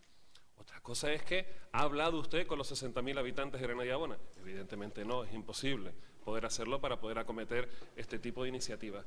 Pero es que hemos tenido unas elecciones en mayo. Y cada uno de nosotros llevamos nuestro programa electoral, que por lo menos el de Coalición Canaria se hizo de forma participativa. Y nos reunimos con colectivos e incluso también los propios ciudadanos nos podían hacer peticiones. Y nosotros hemos aunado, tanto con el Partido Popular como con otras propuestas que no son solo de Coalición Canaria y del Partido Popular, viendo lo que era bueno para el municipio y llevándolo a este presupuesto. Por lo tanto, se ha elaborado de una forma consensuada. Otra cosa es que usted no haya podido participar activamente, que luego, bueno, pues para el 2021, si usted quiere participar activamente en la elaboración de los presupuestos y otro, y otro grupo, que se reúnan desde ya con el eh, concejal de Hacienda para trabajar para el año que viene. Y se trabaja y se incorporarán pero es que no diga que ha sido un brindis al sol lo del consenso, cuando usted sabe perfectamente, y además no es lógico que lo haya dicho de esa forma, que las mociones que ha presentado prácticamente en su mayoría son aprobadas en este pleno. De hecho, yo voy a asumir, fíjate si hay consenso o no, voy a asumir una moción que tiene que además presentar a la alcaldía de presidencia, porque tiene que ser institucional, que ha sido propuesta suya. Por lo tanto, consenso sí hay. Lo que no puede haber, como siempre les digo, es que lo que plantee siempre uno tiene que ser aprobado. Eso no es consenso evidentemente sale fuera de la democracia y aquí se aprobará en la sesión plenaria. No voy a darle tampoco más eh, importancia a, todo lo demás porque yo creo que lo importante es el presupuesto, no las deliberaciones. Y eh, bueno, hacía la, portavoz del Partido Socialista, que bueno, que más hablar de los presupuestos, habló del alcalde, pero bueno, yo le entiendo que, usted, bueno, pues escenifique en mí el, gobierno y las críticas tienen que ser lanzadas a mí, eh, y lo entiendo, y además, bien, pero lo que sí no comparto es que vengan de ustedes las palabras sensatez y moderación, porque usted lo que nos ha demostrado durante el tiempo que es concejala, como mínimo es lo menos sensato y moderado que hemos tenido en, este esta sesión plenaria. Recuerdo el último incidente cuando don Marcos fallecía y usted fue la única que dijo que no suspendiéramos el pleno. ¿Eso ser moderado? Yo creo que no. Por lo tanto, también uno se tiene que aplicar el cuento. Es decir, vamos a llegar a acuerdos Usted ha basado en los cinco, bueno, se pasó casi siete minutos, pero en los cinco minutos que tenía para expresar los presupuestos, la mitad es en darnos citas, en oratoria, pero es que no entró en profundidad los presupuestos. Podía haberlo hecho. Y encima vuelve otra vez, no sé qué sentido tiene en faltar a la verdad, llámelo X o llámelo mentir, como quiera. Dijo, usted se fue a la radio a dar una entrevista, además eso lo dijo, y sin tener nosotros los presupuestos. Sí, además está lo están grabando aquí los compañeros, lo pueden escuchar después si quieren. Mire usted los presupuestos, se les envía con la convocatoria, el señor interventor se lo envía por correo electrónico, y es un 17. Es un 17 de diciembre. Yo tengo la entrevista el día 20. Ya desde el comienzo de su intervención está faltando la verdad. Desde el comienzo de su intervención. Por lo tanto, el alcalde, que lo podía haber hecho perfectamente, es decir, este es un proyecto de presupuesto que hoy lo aprobaremos, pero yo puedo ir a cualquier entrevista de radio televisión o hablar con cualquier vecino de los propósitos que tiene este grupo de gobierno. Faltaría más, pero es que usted encima comenzó diciendo algo que no es cierto. Y no le voy a dedicar tampoco mucho más tiempo a eh, su intervención, porque yo creo que lo importante de hoy, más allá de los desacuerdos que podamos tener, es conseguir un presupuesto bueno para todos los granadilleros y granadilleras. Un presupuesto que aumenta Vamos a preguntarnos, de los 31 municipios que tiene la isla de Tenerife, ¿cuántos municipios tienen los presupuestos aprobados a día de hoy? Muy poco. Y Granadilla Abona lo va a tener en tiempo y en forma, como decíamos, la aprobación de los presupuestos iniciales. Pongo el ejemplo, el Cabildo va a bajar su presupuesto y encima va a ir a deuda. Nosotros vamos a aumentar el presupuesto en más de 2 millones de euros, con 44 millones de euros aproximadamente, sin necesidad de pedir préstamo. Algo estaremos haciendo bien. Y después, cuando hablamos de presupuesto inversor, porque es inversor, y con esto voy a terminar, ni siquiera voy a entrar en el resto de partidas porque no quiero tampoco sobrepasar el tiempo y quiero cumplir como todos los demás, voy a hablar de este plan de barrios que nosotros hemos elaborado y que sí da respuesta a muchas de las demandas. Ojalá pudiera haber mucho más, ojalá en vez de haber 3 millones y pico de euros pudiéramos tener 12, ojalá y poder contentar así a todo el mundo y todas las necesidades, pero no es posible. ¿Qué hemos hecho en este eh, plan de barrio? Que usted decía, por cierto, tampoco es real lo que dijo. Es que se puede comprobar. Decía, de los, se equivocó la concejala, dijo 210.000. Lo que había en el presupuesto el año 2016, que fue el elaborado, el último elaborado por el Partido Socialista, fueron 269.000 euros para inversión, de los cuales 98.000 euros fue para la adquisición de terreno y usted dijo, es que lo ejecutamos al 100%, es que no compraron ni terreno. Ya se va más del, 100, más del 50%. Por lo tanto, no es real. Y eso lo puede decir el señor interventor. Bueno, ¿qué vamos a hacer con y qué es lo que queremos? Después surgirán dificultades como en todas las eh, administraciones y la burocracia. Pero nosotros queremos sacar esta herramienta para poder invertir en la Cruz de Tea, a faltar la calle El Faro, a faltar la calle Canales Altas, en Charco del Pino, a faltar la calle Charcay, a faltar la calle Bajamar, a faltar el camino Candelaria, reparar las humedades del centro de la tercera edad y también mejorar todo lo que es la techumbre, mejorar la zona de atletismo de Charco del Pino. En Granadilla Bonacasco, a faltar la calle El Molino, a faltar la carretera Prominsur, que antes hablamos de colectivos, tan necesaria y tan demandada, mejorar el rocódromo, rehabilitar fachadas del casco histórico, en los llanos, asfaltar la calle Las Marreras, calle Rincón Canario, que todavía son de tierra. Mejorar lo que son los aparcamientos, que también son de tierra, en los Blanquitos. En el desierto, asfaltar la calle Los Amaros y la calle El Delgadillo. En el Salto, asfaltar la calle San Juan Bautista y la calle El Bot. En Chimiche, hacer una plazoleta, que era una demanda de la Asociación de Vecinos, no es que este grupo de gobierno se le ocurriera y ya está, no, una demanda de la Asociación de Vecinos del dicho, de dicho núcleo, que ya hemos desmontado el solar y ahora tenemos el proyecto para poder ejecutarlo. Y también en Chimiche la adecuación de convertir un centro cívico en sala velatorio porque no cumplía con la legalidad. Estamos hablando de 55.000 euros de ese proyecto. En San Isidro a faltar varias vías y desde aquí también quiero, eh, hay un error en el presupuesto, en el capítulo de inversiones. La calle de Rosario la Maestra es la que eh, son 10.886 euros. Y después tenemos el resto de vías que son pues unos 540 mil euros para inversiones en San Isidro. Y lo digo porque también se nos achaca, es que ustedes no ven más allá de acogeja, no saben superar las medianías. Lo que dice el Partido Socialista para intentar dividir a los barrios, no, no, nosotros trabajamos para todos y a cada uno le hacemos lo que necesitan. Aunque usted se ría, pero es la realidad. Para San Isidro, ¿qué vamos a hacer? Asfaltar la calle Santa María de la Cabeza, la calle Isla de la Palma, Isla de Gran Canaria, Avenida Democracia, calle Isla de Lanzarote, calle Hermano Pedro, calle Parlamento, calle Arguayoda, calle Sabinosa, calle Tinguaro, calle Ángel Navarro, calle Axoña, calle Alondra, no todas a faltar, en algunas de ellas incluso mejorar las aceras, en este caso es doble circulación, en algunas, en otras, calle El Horno, calle Princesa Ifara, calle Corina García Alonso, también las calles de Las Viñas, Tacoronte, Bajamar y calle Obispo Pérez Cáceres y calle Rosario la Maestra. Esto ya es en Yaco, carretera a los Muros de Yaco, calle La Curva y calle Muros de Yaco, que también son dos diferentes. En Atogo tenemos el acerado y construcción de la marquesina, que nos lo demandan mucho los propios vecinos, especialmente los del el final de Atogo, porque no tienen marquesina de guaguas y los niños cuando tenemos inclemencias meteorológicas pues los necesitan ¿no? para refugiarse. En Casablanca lavar estación de bombeo de aguas residuales para conectarlo con la estación que tenemos en Los Cardones, de una inversión de 371.000 euros. Invertimos más de un millón de euros aproximadamente en saneamiento, abastecimiento y la red de agua potable. En este caso yo creo que es una cantidad muy importante.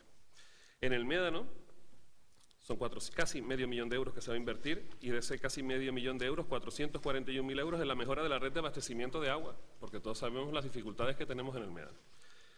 La oficina de turismo, aire acondicionado para el Tagora Joven del Médano, bueno, todo eso que se va a poner, y en los abrigos es el colector de pluviales. Fue un error, bueno, pues en tantas cosas, todos podemos cometer errores, se equivocó, no pasa nada, absolutamente, y el colector de agua pluviales es para los abrigos, que son 269.000 euros, y también el aire acondicionado para el propio Tagoror Joven. Y esto es todo lo que se va a invertir, ¿no? Hay más expediente electrónico que lo hemos aprobado aquí en el Pleno para implantarlo ya y que la Administración sea todavía mucho más ágil y eficiente, para la propia Policía Local, la redacción del proyecto de la comisaría e incluso las nuevas motocicletas que van a llegar y mucho material que nos demandan y necesitan, o eh, para los propios archivos municipales. Muchas, pero no quiero hablar porque eso lo tenemos en el presupuesto, pero es bueno que también los vecinos lo conozcan. Y después cada partida. No es que se vaya a gastar la concejala de fiesta, todo en baile. Es que eso, vamos, ¿a quién se le ocurre? Que esté en la partida de cultura y fiestas no quiere decir que sea todo para fiestas. Pues no, señora concejala, no. Sino queremos crear la escuela de folclore municipal. Queremos crear diferentes escuelas y eso también es cultura, no es para baile es para potenciar la actividad cultural en el municipio de Granadilla Bona y por eso aumenta la partida. Y pensar otra cosa, bueno, pues es estar equivocado. Yo creo que se le hubiera preguntado, ¿para qué quiere usted utilizar, señora concejala, toda esta partida? Y se lo hubiera especificado en la comisión mismo, se hubiera podido hacer. Y así salíamos de la duda que no son para bailes, más allá de los que se celebran ya, es decir, tampoco los vamos a quitar. No creo que nos pidan que quitemos el baile fin de año, de las fiestas y, y de los carnavales. Bueno, yo creo que es un presupuesto bueno para todos, con un plan de inversiones para los barrios que aumenta mientras otros decrecen y que lo vamos a aprobar y no es un mero formalismo, sino que es el requisito legal para poderlo hacer en esta sesión plenaria y ha habido una comisión informativa anteriormente. Bueno, pues felicidades al, grupo y procedemos a la votación. Esperemos que se apruebe. ¿Votos a favor?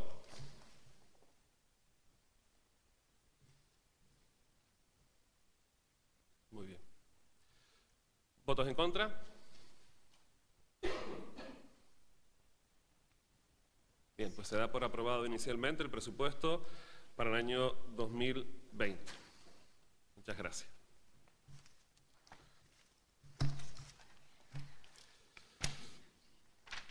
El punto 7 son asuntos de urgencia.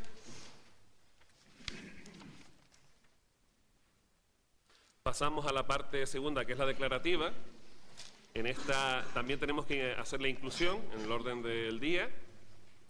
Declaración institucional relativa a la conmemoración del Día Internacional, creo que fue el 8, ¿no? El 8 de diciembre, ¿eh? 9 de diciembre. Día Internacional contra la Corrupción, presentada por el portavoz, pone suplente, bueno, pues, portavoz del Grupo Mixto. Eh, tenemos que votar la inclusión. Yo creo que todos más o menos conocemos la importancia que tiene y después si quiere puede proceder usted a, a, leerla incluso. ¿Votos a favor de la inclusión? Muy bien.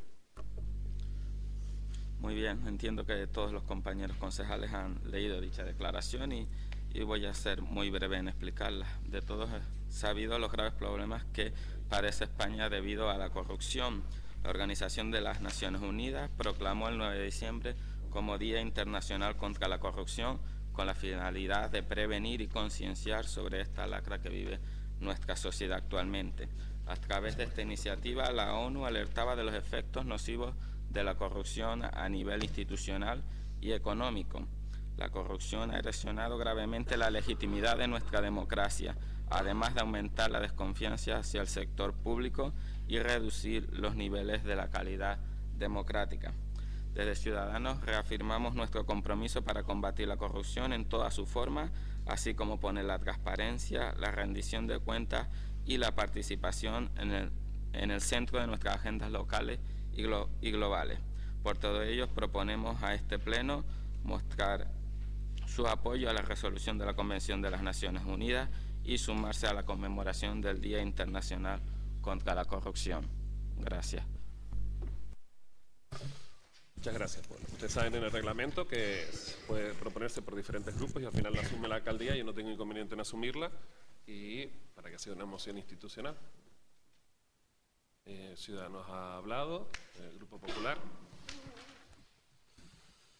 Eh, no lo sé si preguntarle a Dan, no sé si una moción en cascada que se trae a nivel, una pregunta se trae a nivel nacional o algo. Creo que lo hemos presentado en diferentes vale, Es una pregunta que, que, por supuesto, yo creo que eh, me sumo. Me sumo, yo creo que la parte política hemos vivido unos años, la verdad, muy complicados, unos años que, que creo que marcaban, marcaban a, a muchas personas que daban todo por, y estamos hablando por, por el pueblo, sea lo que sea, a nivel nacional, y, creo que ese no es el camino a seguir. El camino a seguir tenemos que ser conscientes de que aquí estamos de servicio al pueblo, llanamente de paso, y no tenemos que lucrarnos de, de, las políticas o del, o del pueblo del ciudadano, de los impuestos de los ciudadanos. Yo creo que en eso me voy a sumar lo que ha declarado pues el Día Mundial de la Corrupción el Parlamento y yo creo que es importante saber que que tenemos que ir en esa línea, todos los políticos, no solamente políticos, yo creo que todos, a nivel de que esto estamos de servicios, tenemos que prestar los servicios que tenemos que prestar, es importante pues sumarnos a esos días de la corrupción. Yo creo que hablar de la corrupción en este país es hablar de, muchas cosas, ¿no? de muchas dificultades y podríamos tener muchísimas horas hablando aquí.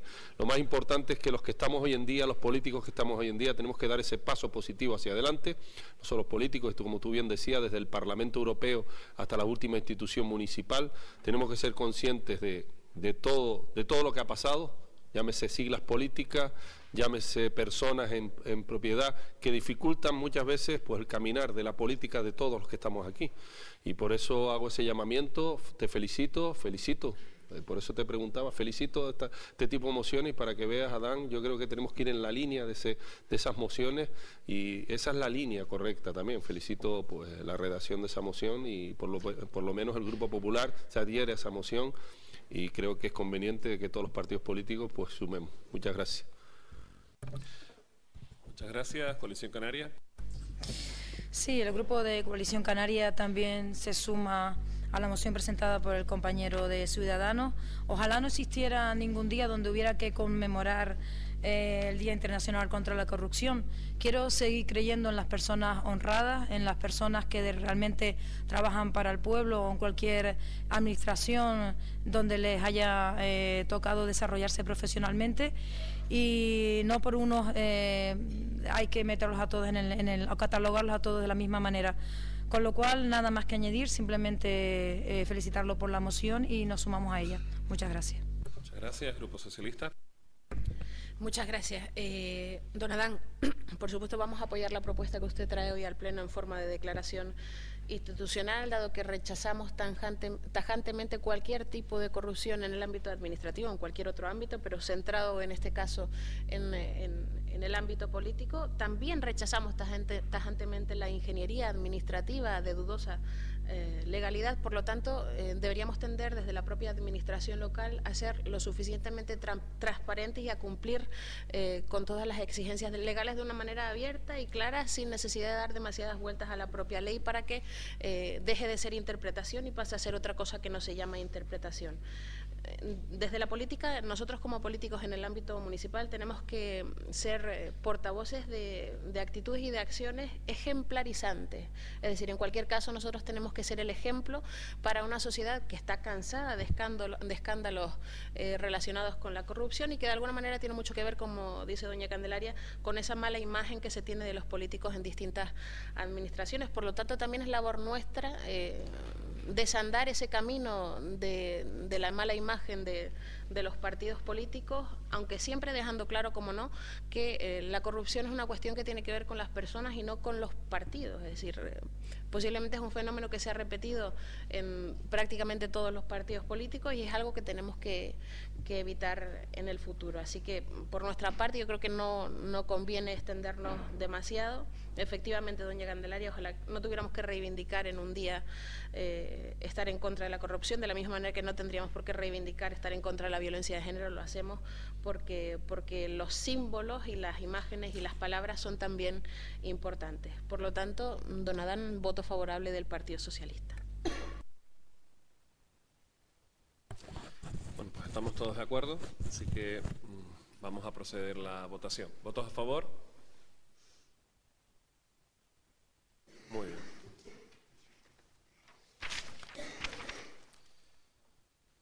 Asuntos de urgencia. Pasamos a la parte 3, que es control y fiscalización, es dar cuenta del informe definitivo de la fiscalización de la cuenta general del ejercicio 2017, aprobado por el Pleno de la Audiencia de Cuentas del 10 de octubre de 2019.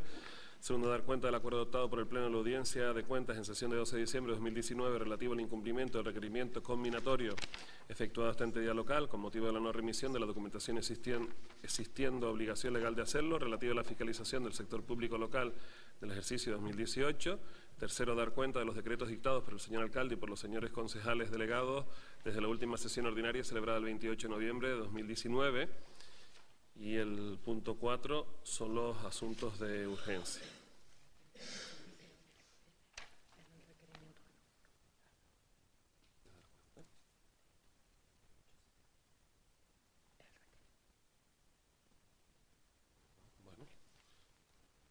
Vamos a leer el requerimiento.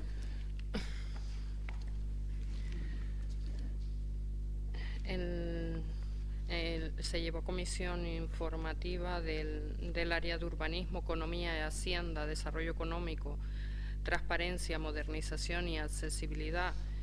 El 22 de noviembre de 2019, que se dictaminó la aprobación de la cuenta general del ejercicio 2018 consta la publicación en el Boletín Oficial de la Provincia número 147 de lunes 2 de diciembre de 2019 y con fecha 17 de diciembre de 2019 se formula un requerimiento de la Audiencia de Cuentas de Canarias cuyo tenor eh, eh, literal certifica que en la sesión ordinaria del Pleno de la Audiencia de Cuentas de Canarias, celebrado el día 12 de diciembre de 2019, se adoptó el acuerdo de dar cuenta del incumplimiento del requerimiento conminatorio efectuado a determinadas entidades locales con motivo de la no remisión de la documentación, existiendo obligación legal de hacerlo, relativa a la fiscalización del sector público local del ejercicio 2018. Tras, la tras deliberar el Pleno, acuerda por unanimidad poner en conocimiento del Parlamento de Canarias el incumplimiento del requerimiento conminatorio efectuado a las entidades locales que se detallan a continuación en orden a la remisión de documentación relativa a la fiscalización del sector público local del ejercicio 2018 de conformidad con lo establecido en el artículo 14c de la Ley 489 de 2 de mayo, reguladora de la institución, al Ayuntamiento de Granadilla de Abona. Asimismo, se acuerda por unanimidad comunicar tal incumplimiento a las citadas entidades locales con la obligación de dar cuenta a sus respectivos plenos a fin de que se tomen en conocimiento del mismo y se proceda a la, exigencia de las responsabilidades en que hubieran incurrido. Por último, el Pleno acuerda por unanimidad de conformidad con lo dispuesto en el artículo 14.3 de la ley territorial citada, instar a la Dirección General competente en materia del Tesoro la retención del 2% de los pagos que puedan corresponder a las entidades incumplidoras con cargo a los presupuestos generales de la Comunidad Autónoma de Canarias.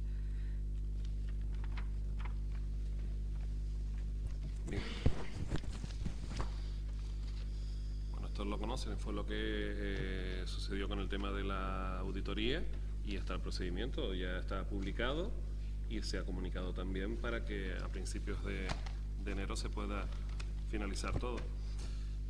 Perdón, don José Domingo, eh, nos gustaría que clarificara, no sé si usted, mm, no sé si cabe, conforme al reglamento orgánico, dar la palabra brevemente al interventor accidental a los efectos de que clarifique eh, qué requerimiento es este o cuáles van a ser las consecuencias en caso de no remitir la documentación y por qué hemos llegado a esta situación.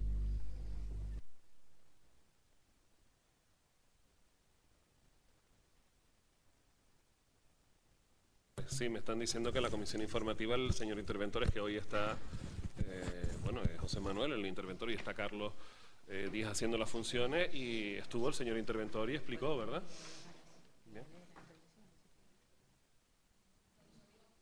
Yo estuve en la comisión de Hacienda en el momento en el que mm, hablamos de este punto. Eh, don Manolo fue el que nos dio la aclaración, pero el señor interventor no nos expuso nada. Entonces, bueno, yo no sé si a lo mejor Carlos, mm, me disculpa, igual no tiene por qué conocer este, este expediente, pero en cualquier caso, mm, creo que es interesante que la oposición sepa por qué hemos llegado a esta situación y por qué se nos requiere y se nos, se nos compele a, cumplir y si no, se nos van a recortar en torno a un 2% de lo...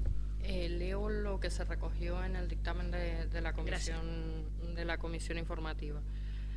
Eh, señala que por el interventor de fondos se añade que la cuenta general no saldrá a tiempo porque eh, esperando a las cuentas de la sociedad no las ha formulado en tiempo y forma, el presupuesto es consolidado, ayuntamiento y eh, sociedad y hay que tener las dos para formular las cuentas y ante la inexistencia no se, puede, no se ha podido formular, por eso se ha consultado con la audiencia de cuentas y nos ha dicho que es mejor elevarlas así, así que no llevarlas. Por eso se ha traído deprisa para intentar llegar a tiempo, ya que la exposición al público eh, será de 15 días más 8 en el boletín oficial eh, de la provincia, se entiende aquí que a partir de la eh, y se hubiera y, si hubiera alegaciones debería volver a comisión y al pleno correspondiente. Las cuentas no están auditadas, por lo que tengo que hacer eh, esta salvedad. Las cuentas del 2018 son impecables y los resultados ahí están. Finaliza siendo un breve resumen del contenido de la cuenta anual, balance, cuenta de resultados, estado de los cambios del patrimonio neto, estando de, flujos de efectivo. Perdón, dije que no se había debatido en comisión porque efectivamente se debatió en la de la cuenta general que fue en la comisión de Hacienda anterior, no la de los presupuestos, sino la anterior. Gracias. Eh, sí, mira, eh, para cualquier tipo, Carlos, dentro, entendiendo su posición, como decía yo, está hoy de accidental.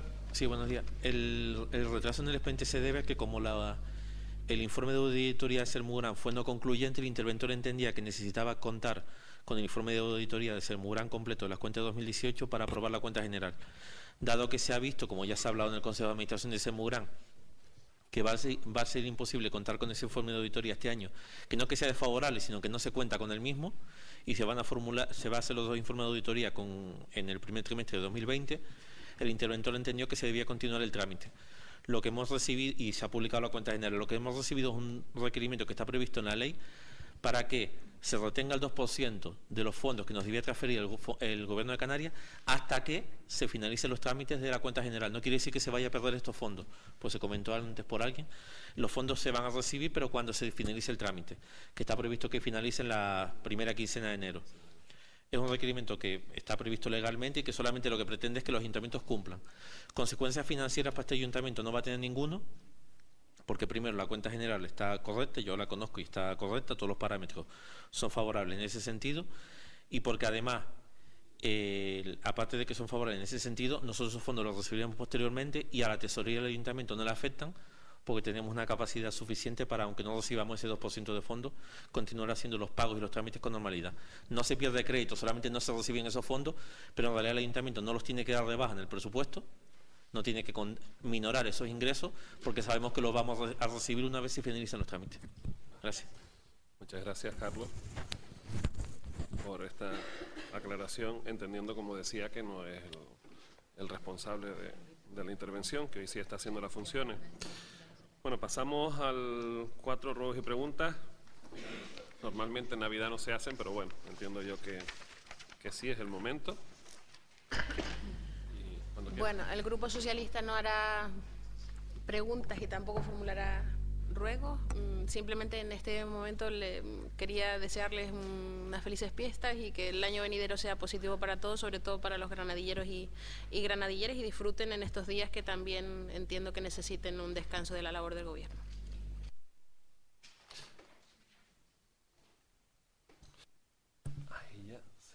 Eh, Perdón, que tenía una duda. Yo creo que eh, el Pleno le ha trasladado a usted las condolencias ya o no. Ha fallecido. Ah, es que. mm, Pues, perdón, porque era para haberlo hecho inicialmente. Trasladar las condolencias cuando muere un familiar de cualquier miembro de la corporación, evidentemente, en nombre de todos los ciudadanos, pues trasladárselas. Y si alguna vez nos despistamos de alguno, pues me lo dicen porque no. Bien, muchas gracias. Bueno, como el señor alcalde ha dicho que no procede y el grupo... puede hacerlo. Y- y Otras cosas grupo- que tradicionalmente no se hagan, pero poder puede hacerlo. No. Nosotros cuando estamos en la oposición jamás preguntamos en Navidad, pero bueno, da igual. Pues no, yo me sumo a, a eso y la formularé en el siguiente pleno. Bueno, Gracias. pues Felices fiestas da a este todos ambiente de cordialidad, felicidades a todos, que puedan pasarlo con la familia, que es lo más importante.